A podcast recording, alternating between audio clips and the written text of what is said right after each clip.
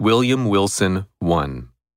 In truth, the ardor, the enthusiasm, and the imperiousness of my disposition soon rendered me a marked character among my schoolmates, and by slow but natural gradations gave me an ascendancy over all not greatly older than myself, over all with a single exception.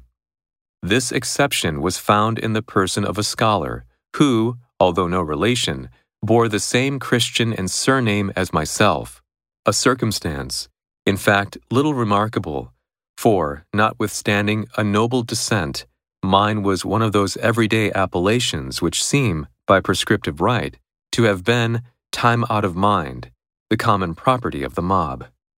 In this narrative, I have therefore designated myself as William Wilson, a fictitious title not very dissimilar to the real.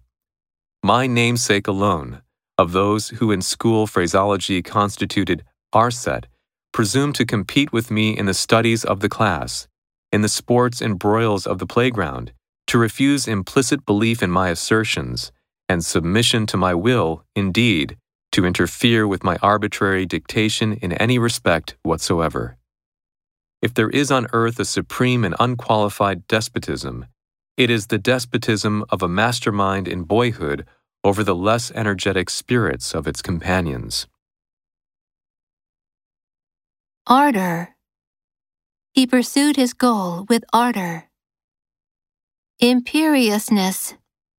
She despises him for his imperiousness. Ascendancy. The ruling party maintained its ascendancy over the other parties. Appellation. She is called Erika sama, but that appellation is a total misnomer.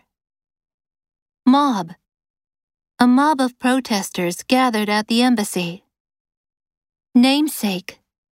The well known actor is his namesake. Phraseology. Her unique phraseology attracted my attention. Implicit. His smile was perceived as an implicit threat. Arbitrary.